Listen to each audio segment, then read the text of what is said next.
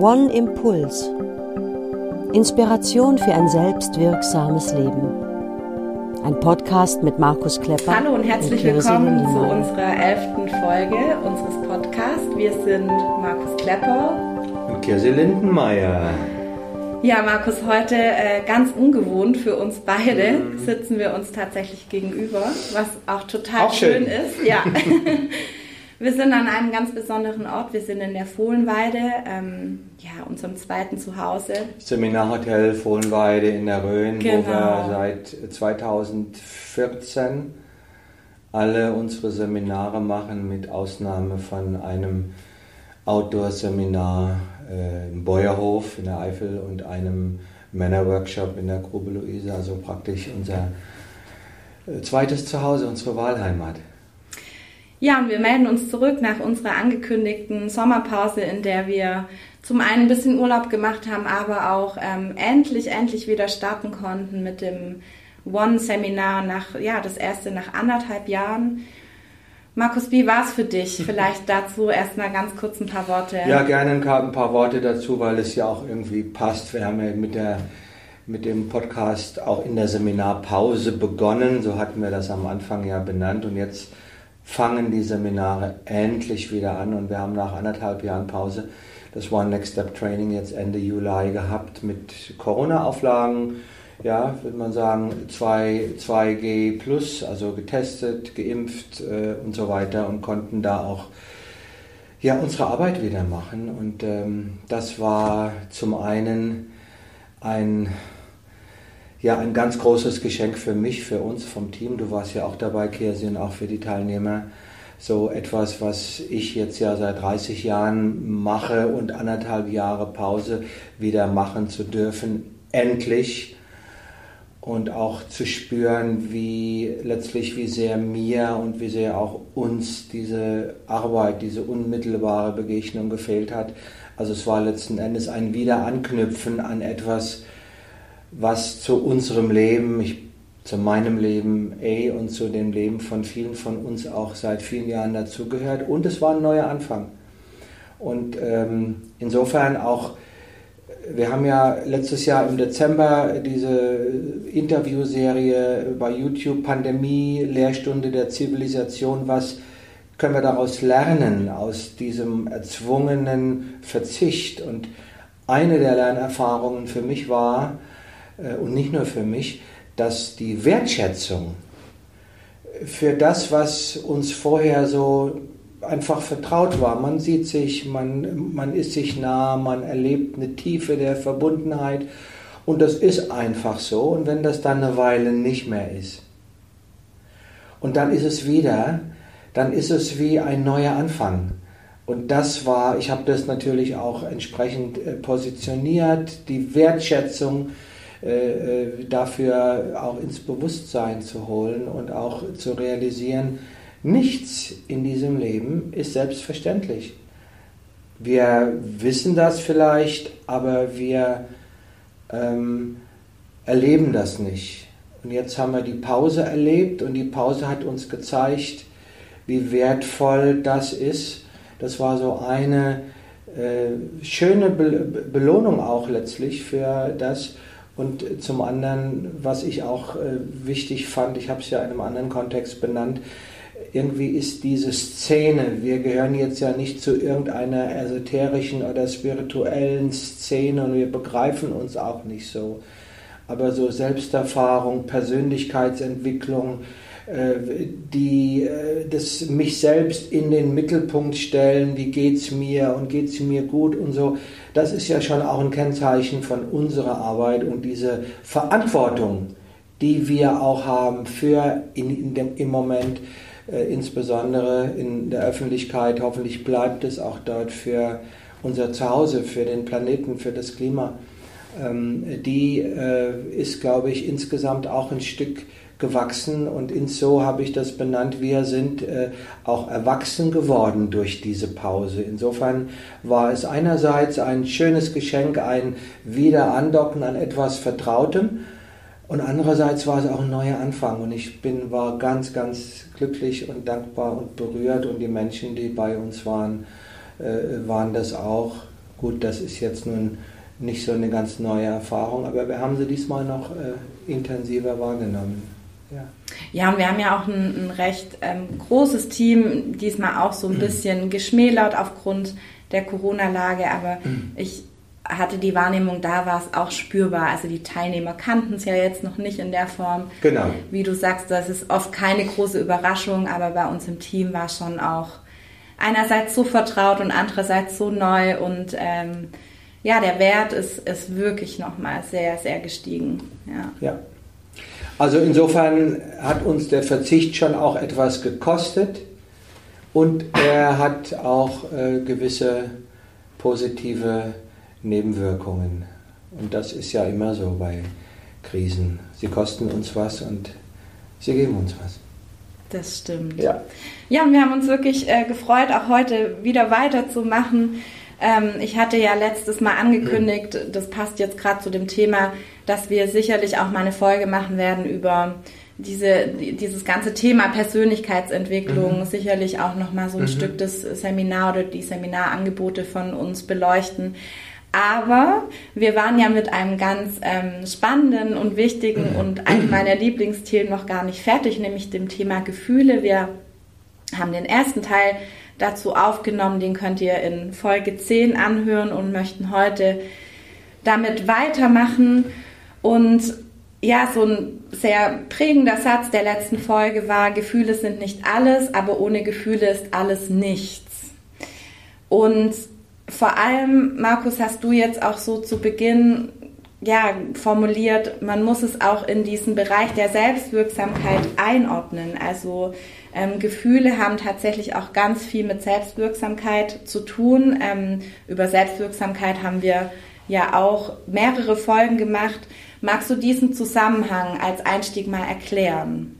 Was haben Gefühle mit unserer Selbstwirksamkeit zu tun? Sie geben uns Energie. Sie geben uns Kraft. Sie treiben uns an. Und um etwas bewirken zu können, muss ich ja wirksam sein. Ich brauche, ich brauche eine Kraft in mir. Ja? Und äh, dieses, diese Metapher äh, mit Bezug auf das Lebensauto, ja, das Benzin im Tank oder dann bald der Strom, äh, in, in, in, den Akku, äh, der Strom im Akku, das ist, was Gefühle einerseits sind. Sie geben uns die Energie, die Kraft, etwas zu bewirken. Damit sind sie auch in gewisser Weise, wenn wir gelernt haben, damit klug umzugehen, weise umzugehen. Äh, das kann man übrigens lernen.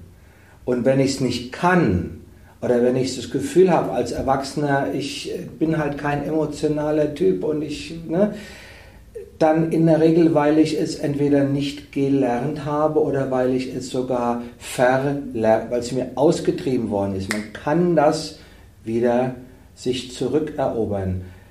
Ohne Gefühle kann ich, habe ich keine Energie, um etwas zu bewegen, um etwas voranzubringen. Sie geben mir die Kraft zum Handeln. Das ist so die eine Dimension. Und die andere ist auch ganz wichtig.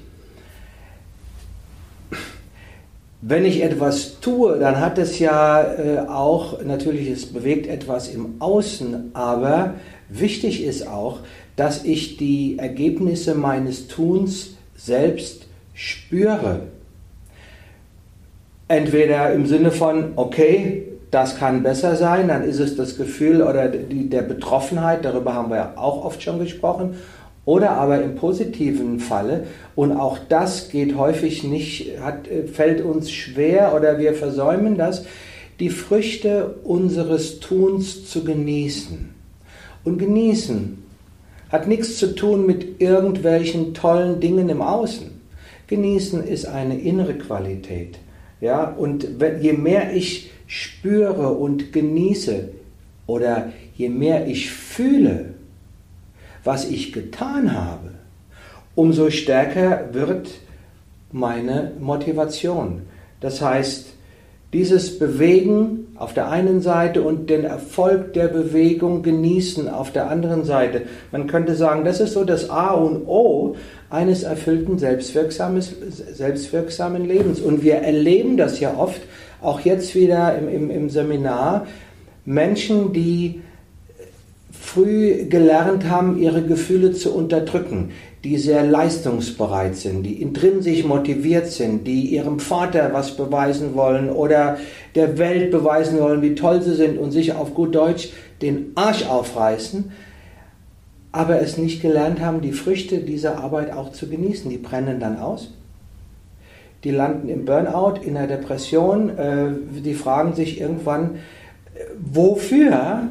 Weil wer nicht genießt, der ist irgendwann auch nicht mehr genießbar und der kann auch das, was er tut, nicht genießen. Und insofern sind Gefühle für beide Bereiche, für die Bewegung nach außen und für das Empfangen der Resultate der Bewegung im Inneren so unmittelbar wichtig. Und deshalb ist es wichtig zu lernen, äh, mit dieser Energie auf eine weise Art und Weise umzugehen. Ja, und vor allem, was du gerade schon angedeutet hast, sie, sie brauchen auch Raum. Wenn Gefühle keinen Raum kriegen, weil man nur durchs Leben hetzt, dann äh, kann man sie gar nicht spüren. Ich habe da immer so ein Bild, dass es einfach so ein zugeschüttet ist mit Berg ja. von Arbeit oder Stress oder was auch immer. Also Angst auch oft. Ja, Angst, genau. Viele haben Angst ja. vor den Gefühlen, weil sie so eine Macht haben. Ja, eine ganz, ein ganz spannendes, so, so, so ein Einwand, wenn, in, wenn Menschen dann sich diesem Thema nähern ja, was passiert, wenn ich loslasse? Das ist die Angst vor Kontrollverlust. So als hätte ich irgendwie einen Teufel in mir, den ich mühsam bekämpfen muss. Äh, und wenn ich das dann loslasse, dann kommt der raus und dann äh, es wird alles kurz und klein geschlagen, was in der Regel äh, niemals der Fall ist. Ja? Ja, und das ist eben auch die schöne Nachricht, die du ja auch äh, eben schon erwähnt hast, dass letztendlich auch hier wieder ein Lernen stattfinden kann. Also ich stelle mir diesen, diesen Schutthaufen vor und man kann den langsam aber sicher auch wieder abbauen und ich glaube, kein Mensch hat diesen Zugang wirklich verloren. Er ist einfach nur verschütt gegangen. Es gibt bestimmte seltene äh, neurologische Erkrankungen. Ja, das stimmt. Ja. ja. Es gibt beispielsweise Asperger-Autismus. Asperger. Ja. ja, ich erinnere, wir hatten einen, haben auch mehrere äh, Asperger-Autisten äh, äh, im One gehabt in, in, im Laufe der Jahre. Und einer sagte mal ganz verzweifelt an die Gruppe, ihr macht euch überhaupt keine Vorstellung, wie schwer es für mich ist, das, was die meisten von euch auf eine natürliche Art und Weise erleben, mir das zu erarbeiten. Ja, also es gibt schon Fälle, äh, wo Menschen einfach äh, aus schwerwiegenden Gründen die Gefühle nicht fühlen können, aber es ist ganz selten. Das stimmt, ja. Ganz selten. Und selbst die, also ich habe auch mit Asperger-Autisten in der Arbeit zu tun, mhm. selbst die können es erlernen. Also es ist, ähm, aber ja, die müssen sich das wirklich aneignen wie so ein Kleinkind tatsächlich. Aber ich finde, auch da findet, findet ein Lernprozess statt für, für den Normalmenschen ist, glaube ich, die, die ganz, ganz wichtige Aussage und das äh, wollen wir ja auch hier ein Stück transportieren, ganz egal, wo du emotional stehst, ganz egal wie. Es lohnt sich immer noch mal genauer hinzugucken. Auch so dieser Satz, Gefühle, ohne, Gefühle sind nicht alles, aber ohne Gefühle ist alles nichts. Ich kann, wenn du so willst, Korridor der Angemessenheit, ich kann zu emotional sein, dass meine Gefühle mit mir Schlitten fahren und mein Leben gleicht einer Achterbahnfahrt. Ähm, oder aber ich kann zu wenig emotional sein und dann ist es immer mehr im Verlauf des Lebens, wie wenn ich berghoch mit Gegenwind versuche voranzukommen. Es wird immer mühsamer. Auch hier braucht es eine, eine kluge Kompetenz und Deshalb sprechen wir jetzt ja auch darüber, wie kann ich die mir ein Stück aneignen. Genau, und wir hatten ja in der ersten Folge zum, zum Thema Gefühle ähm, das kleine Einmaleins der Gefühle ja, vorgestellt, was eben auch genau das entscheidende äh, rüberbringen sollte, nämlich der Umgang, der angemessene Umgang mit den Gefühlen. Was braucht's da? Magst du das vielleicht noch mal ganz kurz wiederholen, Markus, bevor wir dann wirklich in, in einzelne Gefühle einsteigen? Also ich würde da gerne, du hast es ja gerade auch gemacht, Kirsi, nochmal auf die Folge 10 verweisen, weil da haben wir über diese Punkte äh, ausgiebig gesprochen, vielleicht im Schnelldurchlauf. Genau. Gefühle brauchen Sicherheit. Erst dann, wenn ich mich sicher fühle oder wenn ich weiß, dass ich sicher bin, habe ich eine Chance, dass die Gefühle in mir, die sich vielleicht versteckt haben, wie die Kinder aus Angst, dass die sich wieder zeigen. Gefühle brauchen keine Bewertung, sie brauchen keine Erklärung, sie brauchen keine Begründung. Ja, ich weiß gar nicht jetzt, wie ich mich fühlen soll. Ich weiß gar nicht, warum ich jetzt, ich habe doch gar keinen Grund, traurig zu sein oder wütend zu sein. Ja, ich brauche keinen Grund, um ein Gefühl zu fühlen. Die Gefühle wollen die Trauer, die Wut, die Freude, die Scham, äh, das Schlechte. Es will, es will gefühlt werden. Ein Gefühl ist ein Gefühl, ist ein Gefühl. Auch ganz spannend, wenn wir Gefühle zulassen, dann verändern sie sich häufig in ihr positives Gegenteil. Aus Angst wird Vertrauen. Aus Wut wird Leidenschaft. Wobei Wut, kommen wir ja gleich dazu, durchaus viel, viel besser ist als ihr Ruf. Ja? Gefühle brauchen Energie. Wenn ich meine, meine Energie nur auf meine Arbeit lenke, nur auf meine To-Dos, ist kein Raum für Gefühle. Gefühle brauchen Zeit. Gefühle sind etwas, was unsere Seele uns schenkt. Und die Seele, das haben wir ja auch ein paar Mal benannt, ist nicht im D-Zug-Tempo unterwegs. Der Kopf vielleicht, die Seele nicht. Ja, und eben dann auch Gefühle sind nicht alles.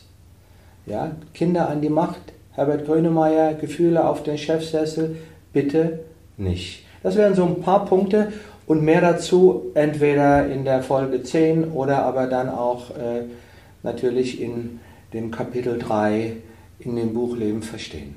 Ja, super, danke dir. Das fand ich jetzt einfach nochmal ganz gut für unsere Hörer und Hörerinnen nochmal so zum Erinnern, wenn ihr die Folge 10 vielleicht schon gehört habt.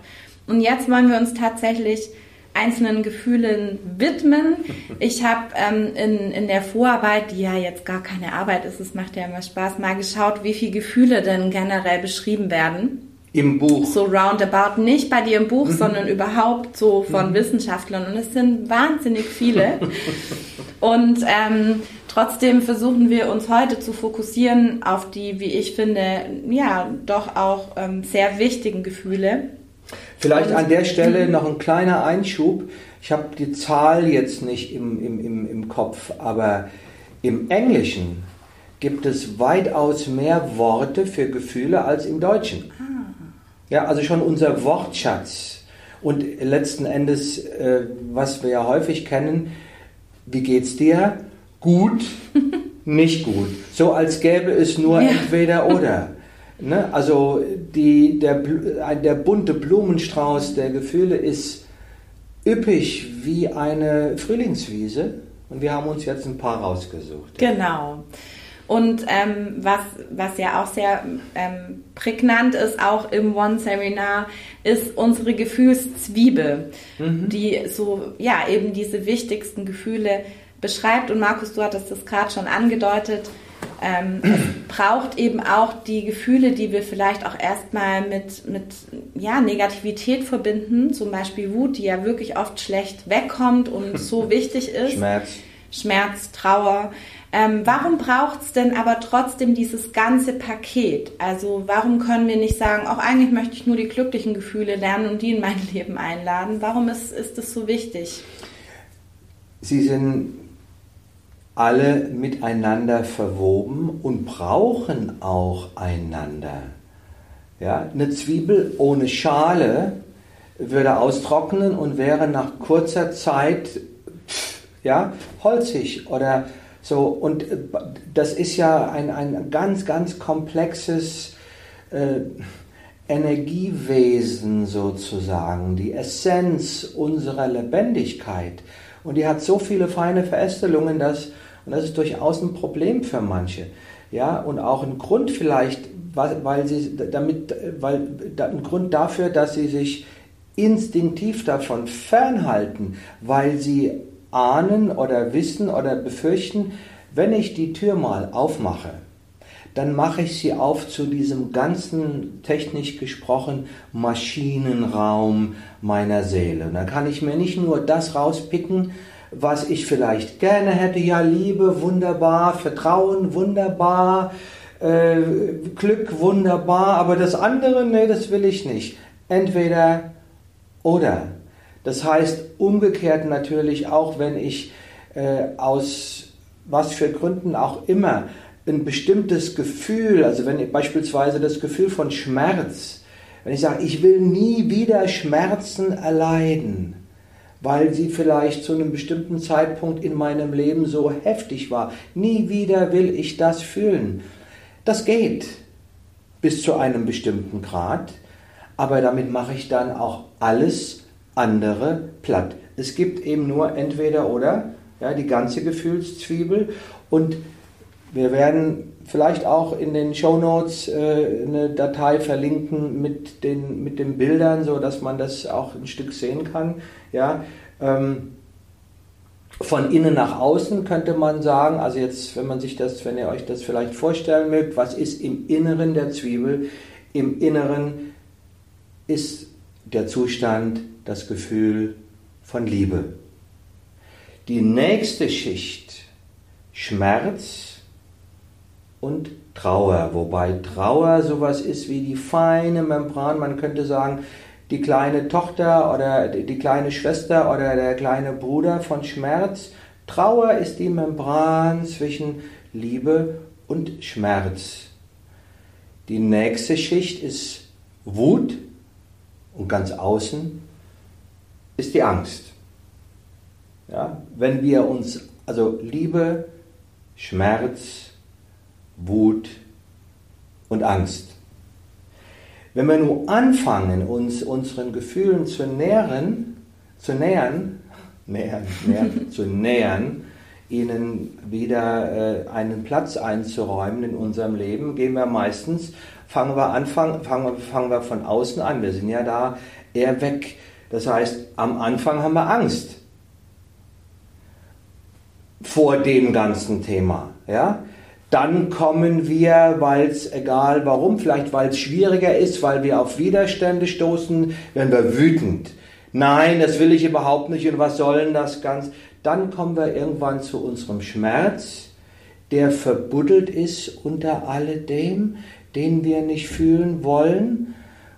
Und wenn wir das auch schaffen, uns darauf einzulassen, dann landen wir am Ende des Tages äh, bei der Liebe. In der Entstehungsgeschichte äh, ist es äh, umgekehrt.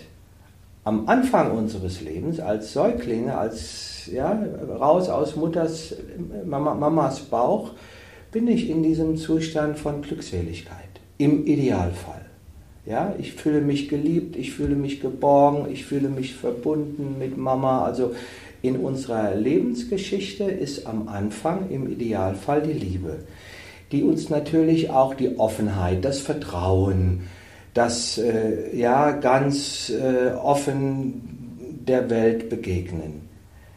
Damit bin ich natürlich auch sehr verletzlich und jede Störung bringt mich aus diesem Zustand heraus und dann kommt das Gefühl von Schmerz wird dieser Schmerz jetzt beantwortet von einer liebevollen Mama, von einem tröstlichen, von einer tröstlichen Umgebung, dann spüre ich ihn und fall wieder sofort zurück in die Liebe und alles ist gut. Wird der Schmerz nicht angemessen beantwortet, wird er nicht aufgegriffen, dann geht die nächste Instanz los, dann kommt die Wut das Tempertantrum von Kindern, die auf den Boden schlagen, die sich bemerkbar machen, die, wo die Seele schreit, ich bin in Gefahr.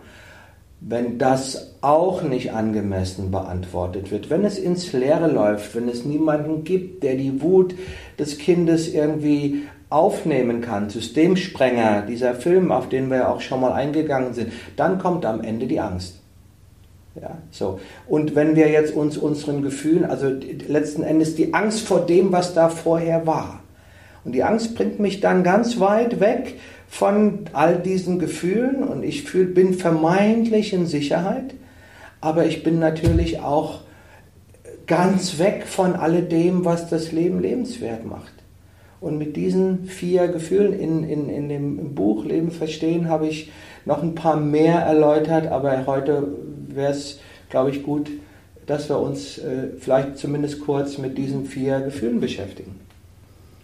Ich habe noch eine Rückfrage oder was mir mhm. gerade so auffiel. Also den Verlauf, den du beschrieben hast, von innen nach außen, gerade wenn mhm. man als Säugling auf die Welt kommt, den finde ich immer ja sehr anschaulich. Also wie landen wir überhaupt in der Angst? Und trotzdem finde ich es wichtig, auch an der Stelle nochmal zu sagen, dass es jetzt nicht heißt, wenn ich diesen Verlauf erlebt habe, bin mhm. ich in der Angst und ähm, eigentlich hätte ich da nie landen sollen. Weil, und das ist vielleicht auch schon der Übergang zu diesem ersten Gefühl, Angst ist ja auch wichtig. Das heißt, wir machen immer auch ein Stück weit irgendwann situativ die Erfahrung von Angst. Äh, gut, hoffentlich. Hoffentlich. Ja, alle, alle, alle vier Gefühle gehören zu einem lebendigen Leben dazu. Die sind alle wichtig, die haben alle auch eine positive Qualität. Fangen wir mal bei der Angst an. Ich habe sie mhm. benannt als Angst ist, dieser, ist der Seismograph für Gefahr und ist das Alarmsystem unserer Seele. Angst ist, und das ist ganz wichtig, kein Feind. Es ist nicht etwas, was ich vermeiden sollte. Angst ist ein Freund, ein wertvoller Hinweis. Was könnte die Angst zu mir sagen, wenn sie sprechen würde? Sie könnte sagen, ich fühle mich, in, ich fühle mich bedroht, ich bin in Gefahr, bitte pass auf. Ja. Und aufzupassen, mich zu schützen, ist ja eine der ganz wichtigen Aufgaben auch, um mein Leben zu leben. Nicht? Und äh, es gibt diesen Film, den äh, äh, manche vielleicht noch zumindest vom Titel erinnern, von Rainer Werner Fassbinder, Angst essen Seele auf. Das ist natürlich die Psychologen würden dann sagen, ja, sie haben eine generalisierte Angststörung, sie haben Angst vor der Angst. Häufig sagen dann die Menschen, ja, wovor habe ich denn Angst? Ja, äh, Angst vor mir. Ja, Angst vor, ich weiß nicht wovor, aber Angst vor mir, Angst vor allem. Das ist ein furchtbarer Zustand. Das ist sozusagen fast wie lebendig tot. Und ich glaube, der passiert genau dann, wenn man in welchem Alter auch immer viel diese Erfahrung macht von innen nach außen. Ne, also egal was ich tue, wenn man jetzt in der mhm. Gefühlszwiebel mhm. bleibt, genau. ich lande immer nur in der Angst, immer nur in der Angst, immer nur in der Angst und irgendwann weiß ich gar nicht mehr, vor was ich Angst habe. Ein gesunder Umgang ist das, was du sagst. Ne? Ich komme in eine Situation, die mir Angst macht, die mhm. neu ist, aber ich falle nicht permanent aus der Liebe raus. Also ich glaube, das ist so ähm, eins der, der wichtigsten Dinge. Also wenn ich als Kind viel die Erfahrung mache, ich falle immer wieder aus der Liebe raus, die Wut hilft nicht, der Schmerz hilft nicht und ich lande in der hilft. Angst. Gar nichts hilft, ja. außer Angst. Und dann kommt Ohnmacht. die Starre. Hm. Das ist dann Ohnmacht. Ja. Und es ist ja auch letzten Endes, äh, es gibt zwei, vielleicht gibt es noch mehr, aber zwei fallen mir ein, zwei deutsche Worte, die es in den angloamerikanischen Sprachgebrauch gebracht haben.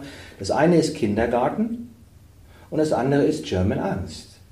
Wir Deutschen leben in, also ne, das ist jetzt, wäre dann sozusagen die, die gesellschaftliche Dimension, nicht die individuelle, persönliche, aber die Umgebung, in der wir leben, beeinflusst ja auch, wie wir denken, wie wir fühlen, ja, so. Und wir leben ja gerade bei uns in Deutschland äh, noch, mal sehen, wie es weitergeht, in einem vergleichsweise paradiesischen Zustand. Niemand muss bei uns wirklich existenzielle Angst haben. Gleichzeitig haben ganz viele Menschen ganz große Angst, auch jetzt vor den Veränderungen und so weiter. Das heißt, wir sind, wenn wir Angst erleben oder wenn wir sagen, ich habe Angst, dann befinden wir uns eigentlich in guter Gesellschaft. Und wir haben uns als Gesellschaft auch jetzt wieder im Vorgriff auf die Wahlen äh, und so weiter darauf verständigt, dass wir uns lieber weiterhin irgendwie in einer vermeintlichen, es wird schon werden, Sie kennen mich Mentalität verharren, statt zu sagen, hey, die Veränderung, die vielleicht notwendig ist, die uns natürlich etwas, hera etwas herausfordert, die hat auch was Positives. Das heißt, ich werde, wenn ich Angst erlebe, bin ich in der Regel in guter Gesellschaft. Und wir haben es verlernt, das ist das Problem, wir haben es verlernt, mit diesem Signalsystem, mit dieser wichtigen Information gut umzugehen, auch aktuell jetzt, ob das mit Rückblick auf Corona oder die Frage mit Impfung und Impfrisiken oder auch jetzt äh, vielleicht ein Blick nach vorne, was das Thema Klima anbelangt, die Risikoabschätzung, die wichtig ist, um Informationen angemessen zu bewerten, die haben wir alle nicht gelernt. Und dadurch befinden wir uns, wenn wir uns nicht äh, komplett äh, in, in eine andere Welt äh, zurückziehen und sagen, es interessiert mich alles nicht, Hauptsache mir persönlich geht es gut, in einem Zustand von häufig von Angst, die abgespalten wird. Und du hast es gerade schon gesagt, oder wir, haben, wir sagen es ja immer wieder, ein schöner Satz unseres Podcasts ist, es ist alles erlernbar. Die gute Nachricht ist, man kann es verändern und man kann es erlernen. Was wäre denn so, ja, was wären denn die wichtigsten Dinge bei dem Thema Angst, Markus? Wie geht man damit um, wenn man feststellt, oh ja, das spielt echt eine große Rolle in meinem Leben?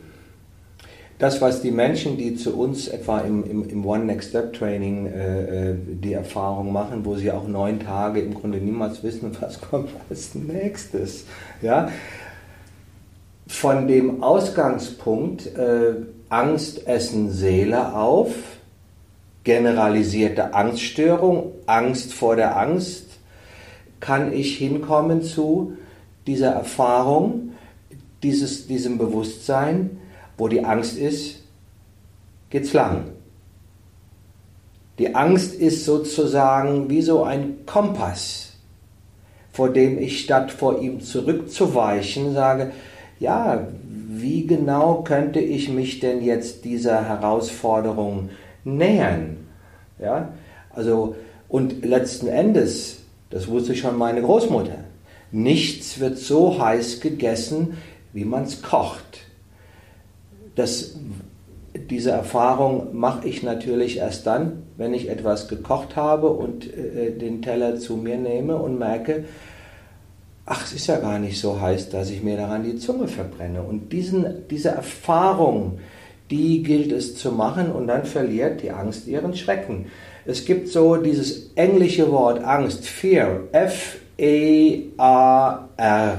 Im Deutschen funktioniert dieses diese Analogie leider äh, nicht so gut. Ja, äh, der, der erste, die, die erste Reaktion, die in unserem äh, die in unserem Alarmsystem verankert ist, wir haben darüber auch schon zu anderen Zeiten gesprochen, ist, wenn was kommt, was mir Angst macht, bloß weg, abhauen. Fuck everything and run. Ja, also ich lasse mir gar keine Gelegenheit, damit irgendwie eine Erfahrung zu machen, sondern ich bin weg. So schnell kannst du gar nicht gucken. Ja? Das wäre, wenn man jetzt sich das Bild mit der Gefühlszwiebel anschaut. In der Mitte ist die Liebe, außen ist die Angst. Es macht mir was Angst und wo renne ich hin? Weiter nach außen. Ich komme nie nach Hause. Ja? So. Also so soll diese Reaktion, die wir alle mehr oder weniger verinnerlicht haben, ist keine kluge Reaktion. Ähm, eine klügere Reaktion wäre, der Angst ins Auge zu schauen, den Stier bei den Hörnern zu packen. Eine Frage, die in dem Zusammenhang sehr wertvoll ist, was wäre das Schlimmste, was passieren könnte. Und häufig ist es so, dass die Menschen dann, wenn, wenn sie sich selbst oder wenn ich ihnen diese Frage stelle, erstmal eine ganze Weile nachdenken müssen. Das heißt, naja, eigentlich äh, so schlimm, wie ich vielleicht ursprünglich dachte, ist es gar nicht. Also dieses false evidence that appears to be real wäre also das A, false evidence, ja, nichts ist so schlimm, wie es anfangs scheint. So, das wäre die zweite Reaktionsweise. Und äh, die dritte, ja, was ist die Aufgabe von Angst? Face everything and rise. Schaue den Dingen ins Gesicht und wachse daran. Die Herausforderungen, die Prüfungen, die Schwierigkeiten, die in unserem Leben sind, die haben ja auch dann, wenn ich mich ihnen stelle und daran äh, damit ringe und merke, ich kriege das hin, dann wachse ich. Unser Immunsystem.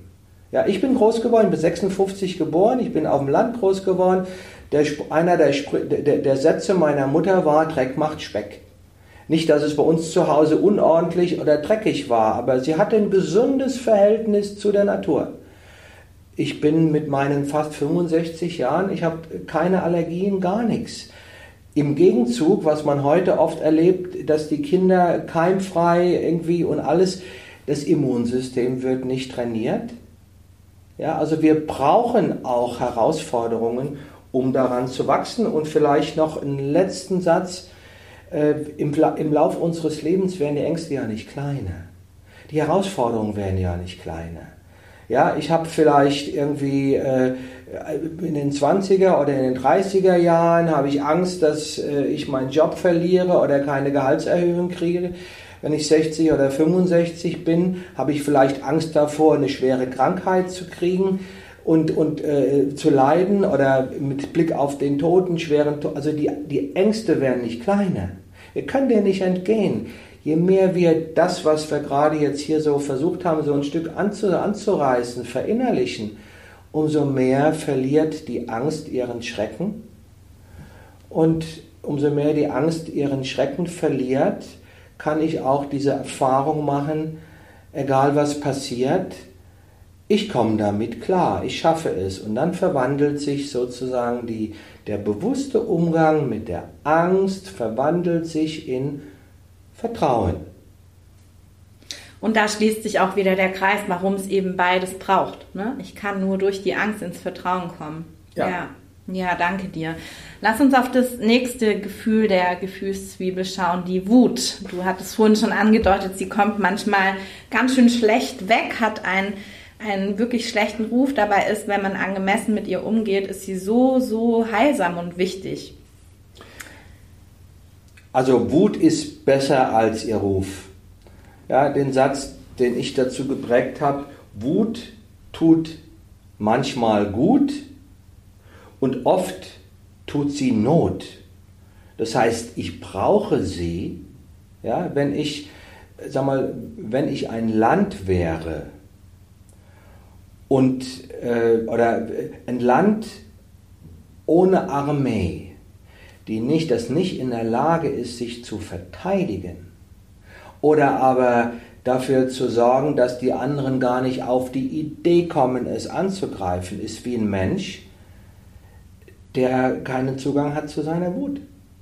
Der lädt im Grunde alle ein, die werden dann häufig gemobbt, dann steht dann so vielleicht auf der Stirn unsichtbar, mit mir kannst es machen, ich wehre mich ja sowieso nicht. Ja? Wenn die Wut eine Sprache hätte, dann, also ich habe sie so genannt, Wächter und Ritter unserer Seele. Auch der Ritter, der unsere Seele verteidigt. Ja?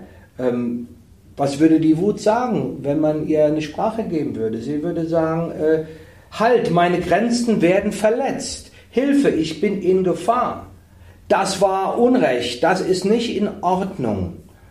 So, alles Aussagen, die meinen Selbstwert stärken. Der Selbstwert entsteht lebensgeschichtlich in der Phase, wo Kinder anfangen zu sagen, nein, nein, nein, ich esse das nicht, nein, ich ziehe meine Schuhe nicht an, nein, ich gehe ins Bett, nicht ins Bett, nein, ich will das nicht, nein, nein, nein. Jedes Nein ist ein Ja ich bestimme, ich bin schon groß, ich habe meine eigene Meinung. Das heißt, der Beginn des Selbstwerts, die Trotzphase, ist korreliert mit der Fähigkeit des Kindes, seinen, sein Nein, seine Wut zu äußern auf der einen Seite und auf der anderen Seite ist natürlich auch abhängig davon, wie gehen die Eltern damit um. Verstehen Sie das? Nutzten Sie Ihre elterliche Macht, um den Widerstand oder die Selbstbehauptungsinteressen, äh, Bestrebungen des Kindes zu brechen? Das Schlimmste für den späteren Lebensverlauf ist das, was manche Eltern besonders toll finden. Ach, ist so ein braves Kind. Ja. Und 20, 30 Jahre später haben sie schwere Angststörungen, sind von Depressionen geplagt und fühlen sich dem Leben gar nicht gewachsen. Ja, selbstbewusste Kinder sind Kinder, die auch auf ihrem eigenen Selbstbehauptungsrecht bestehen. Und wenn ich kurz einwerfen ja. darf, auch nochmal ganz wichtig, genau so eine Phase in der Pubertät. Also wenn du da einen angepassten Jugendlichen hast, dann stimmt auch irgendwas nicht. Ne? Genau. Die drücken das gerne aus über Kleidung, über Nein zu Regeln, Nein zu ja. Grenzen, ja. an Grenzen gehen, sich ausprobieren. Also das ist vielleicht auch nochmal eine ganz wichtige Info. Ja, also das, das ist, ja genau. Also als Kind, als in der Trotzphase, in der Pubertät. Und da ist ja gerade in der Pubertät, je nachdem wie die Rahmenbedingungen sind, kann das ja schon ganz schön krass sein. So. Dass du vielleicht auch Dinge tust, wo du dich im Nachhinein dafür schämst oder die im Nachhinein Kollateralschäden mit sich bringen. Und man denkt, nee, also wenn das sozusagen daraus folgt, dann halte ich mich lieber zurück. Aber ganz wichtig, ja, Wut hat keine bestimmte Form. Ja, um als Erwachsener meine Wut, meine Selbstbehauptung, meinen Selbstwert, die Aussage sagen, ey, nicht mit mir. Das hat mich verletzt. Das ist nicht in Ordnung. Bitte mach das nicht nochmal. Ich muss da nicht rumschreien wie ein, weiß ich nicht. Ich kann das ganz ruhig sagen. Mit Bestimmtheit, mit Klarheit. Das heißt, ich kann leise und sanft meine Entschlossenheit, dass ich auf bestimmte, dass ich zu bestimmten Dingen nicht mehr bereit bin, zum Ausdruck bringen. Manche glauben, wenn ich dann als Erwachsener wütend bin, dann muss ich wieder so loslegen wie als Kind und sagen, nee, also das will ich dann gar nicht. Und dann machen sie auf dieses ganze Thema ein Pflaster. Ja, also das wäre so als, als Learning, äh, vielleicht auch eine, eine, wichtige Quali eine, eine wichtige Erkenntnis, dass die Formen, in denen ich meine Selbstachtung über Grenzsetzung zum Ausdruck bringe, kontextabhängig sind. Ja? meinem Chef zu sagen, also ja, nein, das finde ich nicht in Ordnung und wie können Sie nur und so, ist in einem hierarchischen Arbeitsverhältnis vielleicht nicht der richtige Weg. Dann brauche ich eine andere Sprache. Unter Freunden ist das vielleicht der richtige Weg. Das heißt, es ist kontextabhängig, es ist altersabhängig. Und Wut, äh, Wut eines Erwachsenen, darum geht es ja in erster Linie. Die, die, die strahlt oft oder die zeigt sich über Klarheit, über Entschlossenheit. Und sie schafft Ordnung und Frieden. Konflikte gehören zum Leben dazu, ist nichts Neues. Konfliktlösungsstrategien sind wichtig, wenn es unterschiedliche Interessen gibt. Die beste Konfliktlösungsstrategie ist Win-Win. Ich gehe dafür, dass jeder mit erhobenem Haupt vom Platz gehen kann und nicht der eine den anderen fertig macht. So. Und, und ich finde, da hilft auch wirklich dieses Bild des Ritters.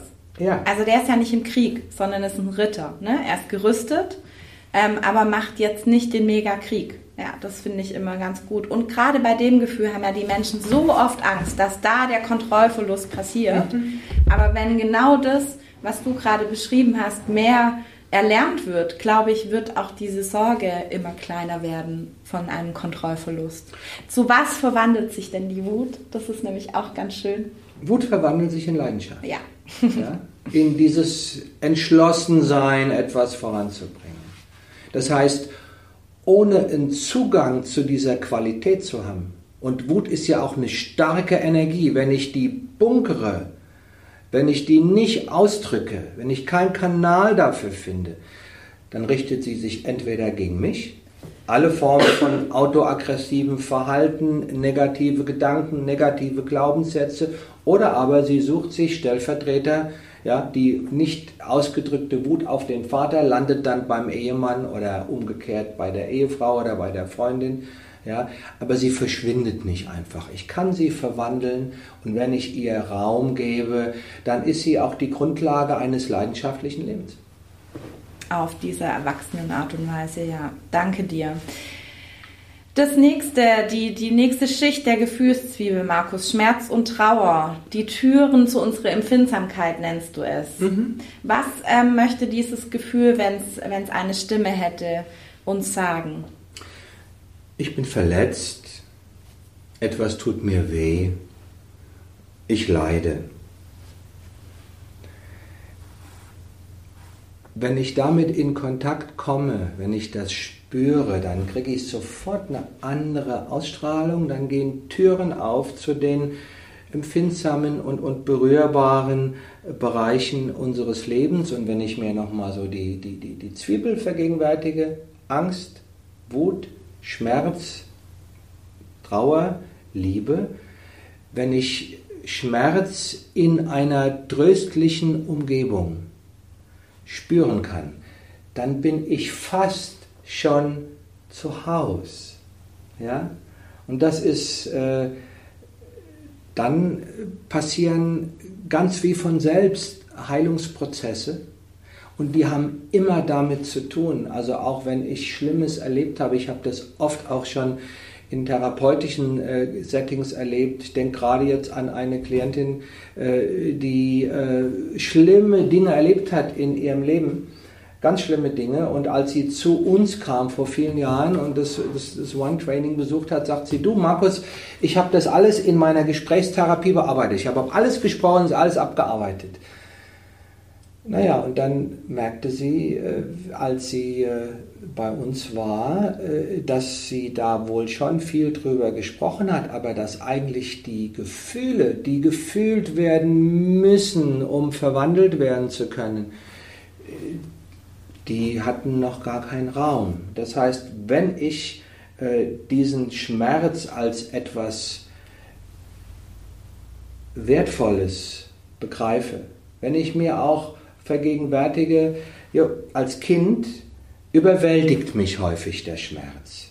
Ich kann damit nicht umgehen. Wenn ich auf die heiße Herdplatte fasse und es tut so furchtbar weh, dann ist das so ein Schock, dass ich natürlich ganz schnell will, dass der weggeht und irgendwie Vermeidungsverhalten entwickle oder aber vielleicht auch lerne, das, was die Mama mir vorher gesagt hat, fast da nicht drauf, war doch richtig, aber ich kann als Kind ohne den Trost von einem tröstenden Umfeld, in einem ruhigen Umfeld, kann ich davor nur schreiend davonrennen. Und als Erwachsener ist es häufig auch so, dass ich allein der Gedanke, es könnte wehtun, ich könnte enttäuscht werden, ich könnte den anderen enttäuschen, wenn ich sage, ey, ich habe andere Pläne. Um Gottes Willen ist ganz schlimm.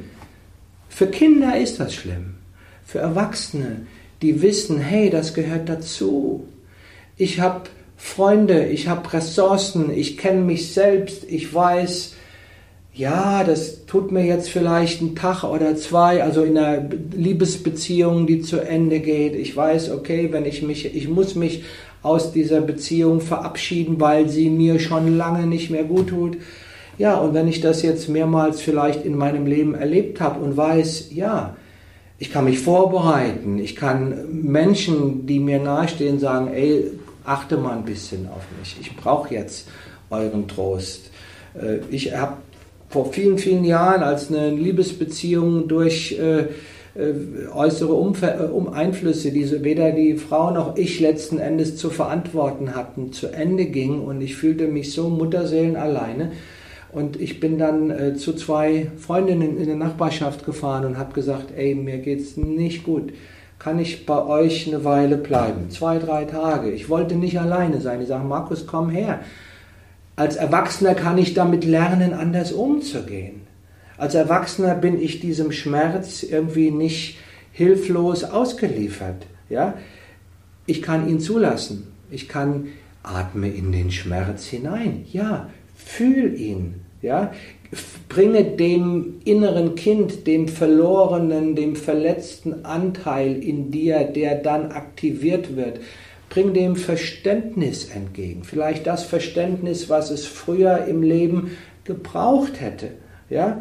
Schaffe dir sichere, schützende Räume, Menschen, Umgebungen, Räume, wo du vorher geprüft hast, hier passiert mir nichts und geh dann mit deinem Schmerz dort hinein und du wirst merken, ja, er ist vielleicht heftig, aber indem ich ihn fühle, komme ich mir selbst näher, ich kann ihn aus mir herausfließen lassen und lande dann, äh, ja, ich brauche Trost, ich brauche Wärme, ich brauche Geborgenheit, ich brauche Halt. Als Erwachsener kann ich zumindest prinzipiell dafür sorgen, dass das auch in meinem Leben vorhanden ist. Ich kann auch vorbeugend dafür sorgen, wenn es Situationen sind, die ich vielleicht vorhersehen kann. Ja, und dann verliert äh, der, der, der Schmerz seinen Schrecken. Ein wichtiger Punkt vielleicht in dem Zusammenhang auch noch so der Umgang mit Trauer. Du, ich, ich saß hier gerade schon da, das muss ich unbedingt noch sagen. Ja, genau. Ja, das ist, also wir, wir sind zeitlich leider schon wieder ein bisschen vorangeschritten, aber das war mir jetzt auch nochmal ganz wichtig, dass es eigentlich das, was du gesagt hast, gilt genauso auch für Trauer. Und ähm, man weiß heute tatsächlich auch aus der Wissenschaft sogar, dass wir uns viel zu wenig Zeit nehmen für Trauer und viel zu wenig Raum nehmen für Trauer. Und das ist ja wirklich auch was, sag ich mal, wo du ähm, Reiß dich zusammen, ja. guck nach vorne, es ja. geht weiter. Genau, ja. Und auch dafür den Rahmen zu schaffen, das finde ich auch extrem wichtig. Und ich meine, da muss man ja schon auch sagen, ähm, da kann man sich auch manchmal nicht gut drauf vorbereiten. Also oft kommt ja ein Tod von einem vertrauten Menschen auch wirklich aus heiterem Himmel, aber sich eben ja über Menschen äh, eine gewisse ähm, Sicherheit zu schaffen, schon vorab. Ich finde, dafür kann man tatsächlich sorgen, ja. Also wenn ich weiß, genau, wenn, wenn ich weiß, wie wichtig es ist, mhm. dass, dass Schmerzen, Enttäuschungen, Rückschläge, Niederlagen, Schmerzen ein, der Bestandteil eines lebendigen Lebens sind. Es gehört dazu, wo gehobelt wird, fallen Späne. So, wenn ich das weiß, dann kann ich schon mal etwas positiver auf diese Qualität oder auf diese Erfahrung zugehen und äh, dann Räume, Umgebungen schaffen, wo das, was ich dann besonders brauche, Trost, Schutz, Sicherheit, Wärme, Verbundenheit, wo das vorhanden ist. Und dann ist der Schmerz wie, und, und die Trauer, ja, Dinge bei, bei jedem Abschied, egal was es ist. Selbst wenn ich jetzt, sage ich mal, 20 Jahre lang, äh, oder das ist ja etwas, was dir mehr vertraut ist, Kirsi, das ist ja nicht so, ich habe ja keine Haustiere, ja.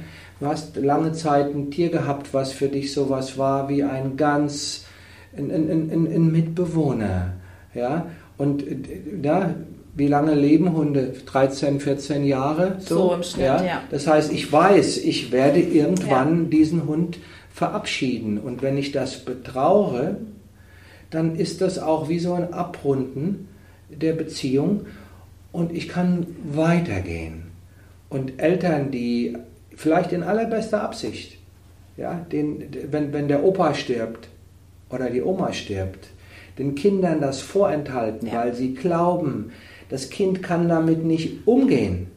Die nehmen ihm etwas weg, es bleibt etwas unvollendet. Trauer ist die feine Membran, die uns eigentlich schon so die Vorboten davon zeigt, hey, ich bin schon fast zu Hause, bitte lass mich zu, bitte gib mir Raum. Und dann kommt die Belohnung. Ja. Genau, wenn Markus hier sagt, ich bin schon fast zu Hause, dann sind wir nämlich im Inneren der Gefühlszwiebel. Nämlich, ähm, ja, letztendlich verwandelt sich der Schmerz dann, wenn er sein darf, in die Liebe. Und dann sind wir zu Hause.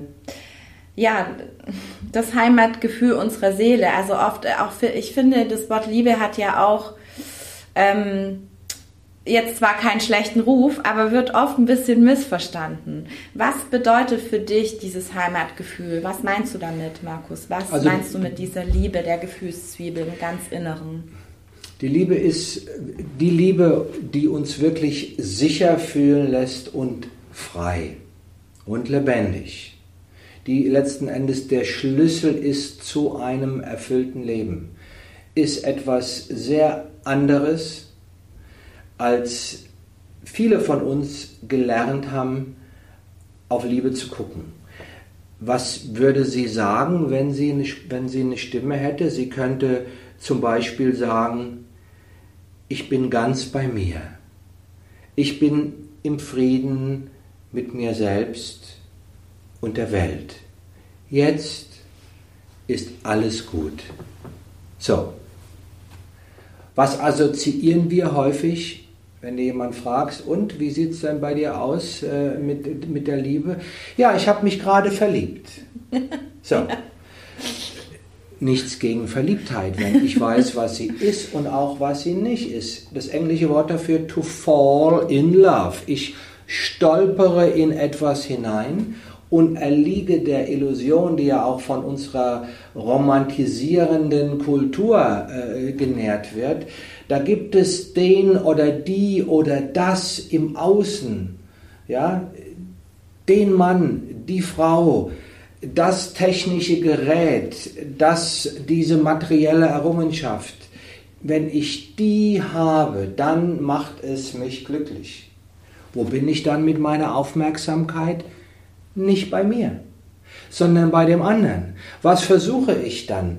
Dem anderen zu gefallen ich spiele eine Rolle und bin jetzt ganz anders als in dem Zustand von Angst eigentlich nicht bei mir, sondern bei meiner Fantasie. Spannenderweise ein Teil von uns spürt, ja, und was, wenn das jetzt vorbei ist? Der andere stirbt oder wendet sich ab. Ja, das heißt, ein, ein wichtiger Begriff äh, im Zusammenhang, wenn ich mir so die Liebe erschließen will, als das, was wir gerade benannt haben, das Heimatgefühl meiner Seele, ist der Begriff der Liebesangst. Wir alle haben Liebesangst. Wir alle haben Angst davor, dass dieses tolle Gefühl, wonach ich mich so sehr sehne, äh, wenn ich es dann erreicht habe in irgendetwas, wofür ich mir auf gut Deutsch vielleicht den Arsch aufreiße, mich abarbeite, mich anstrenge dafür, kämpfe, dass mir das wieder verloren geht. Alles, was im Außen ist, kann mir verloren gehen. Wie gewonnen, so zerronnen. Je mehr ich irgendwie begreife, okay, to, to fall in love, oder to be in love, in Liebe sein. Ja, wenn ich so dieses Bild, was ich ganz schön finde, die Liebe ist wie die Sonne. Die Sonne scheint immer. Kriege ich sie immer mit? Sehe ich sie immer? Nein. Warum? Ja, weil Wolken davor sind. Ja? Was sind die Wolken? Unsere Ängste, unsere Verletzungen, unsere unerledigten Themen, die Prägungen, die ich mitgekriegt habe. Komm du mir bloß nicht zu nah, nie wieder werde ich zulassen, dass jemand mich so und so weiter. Was Partnerschaften anbelangt, natürlich das Skript von Partnerschaft, was ich von Papa und Mama ererbt habe, ob ich es will oder nicht. Ja. All diese Dinge, all diese Wolken verdunkeln die Liebe. Der einzige Weg, wirklich mich in Liebe sicher zu fühlen, ist, wenn ich mir klar mache, die Liebe ist immer da. Sie war auch mal da und, und sie, sie, sie wohnt auch in mir. Da haben wir noch eine kleine schöne Geschichte zum Abschluss. Ja, über, die, über den, den, den, den Platz der Liebe, die ich so charmant finde. Äh, und das Einzige, was mich davon abhält, sie zu spüren, ist eine falsche Vorstellung. Ich suche etwas im Außen, was im Inneren nur leben kann. Und natürlich die Wolken, die die Liebe, die Sonne verdunkeln und dann ist es kalt. Diese Wolken sind allesamt meine eigenen Wolken. Niemand anderes, kein Partner kann mir meine Wolken vertreiben. Ja, er kann mich dabei vielleicht unterstützen oder er kann mir mit, Auf, mit, mit, mit Geduld, mit, mit, mit, mit, mit äh, Empathie, mit Respekt sagen, du pass auf, ich lasse dir die Zeit, kümmere dich darum und so weiter, ja. Aber meine Wolken, meine Verletzungen sind meine Verletzungen. Und wenn ich merke, ich habe eine große Sehnsucht nach Liebe, aber es geht immer wieder es haut immer wieder nicht hin. Ich verliebe mich und dann ist es vorbei und dann werden die negativen Glaubenssätze, siehst du, du bist nicht gut genug, du bist zu dies, du bist zu das, die werden wieder gestärkt, wenn ich diese Erfahrung mache, was ja viele von uns kennen, oder ich bin zu dies oder zu das, damit ich jemand finde, der mich liebt, ist alles Unfug.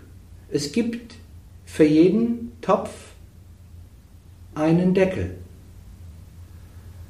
Auch wenn jetzt der Vergleich, die Analogie etwas profan ist. Ich muss, sollte wissen, was welcher Topf ich bin, was für einen Deckel ich brauche und auch wissen, die, die Liebe, die eigentliche Liebe, ja, die finde ich, die ruht in mir und die braucht gar nicht viel, außer die Bereitschaft, das, was im Lauf des Lebens an Verletzungen, an Beschädigungen, an Lernerfahrungen gekommen ist, um diese, um diese natürliche, das natürliche Verbundensein, das Vertrauen und so weiter, um das fließen zu lassen, daran kann ich irgendwie, dafür muss ich sorgen. Und das heißt Selbsterfahrung, Therapie, Erfahrung mit anderen Menschen, die mir signalisieren, vielleicht nicht der gleich sofort der Traumprinz, dem ich dann alles richtig machen will, sondern eine Gruppe von. Freunden, so wie wir sagen, Ressource wir, wo ich merke,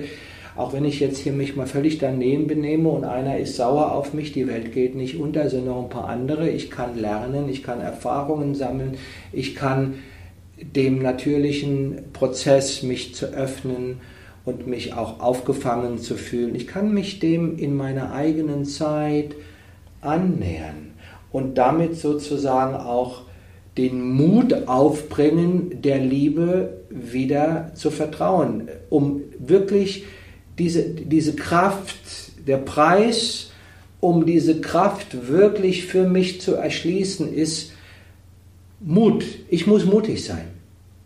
Die Liebe winkt den Mutigen. Sie ist letzten Endes das größte Abenteuer, weil sie packt mich an den Stellen, wo nichts anderes mich packt und sie ist nicht kontrollierbar. Ja? Es gibt für diejenigen von euch, die vielleicht Kyle Gibran, den Propheten kennen, über die Liebe, ja, ein wunderschönes Gedicht, diesen, diesen, diesen arabischen äh, Dichter, der Prophet heißt das Buch, Kahil Gibran, wir verlinken das in den Shownotes, ist äh, äh, der Autor und äh, äh, das Stück ist, oder das Gedicht oder der Vortrag ist über die Liebe.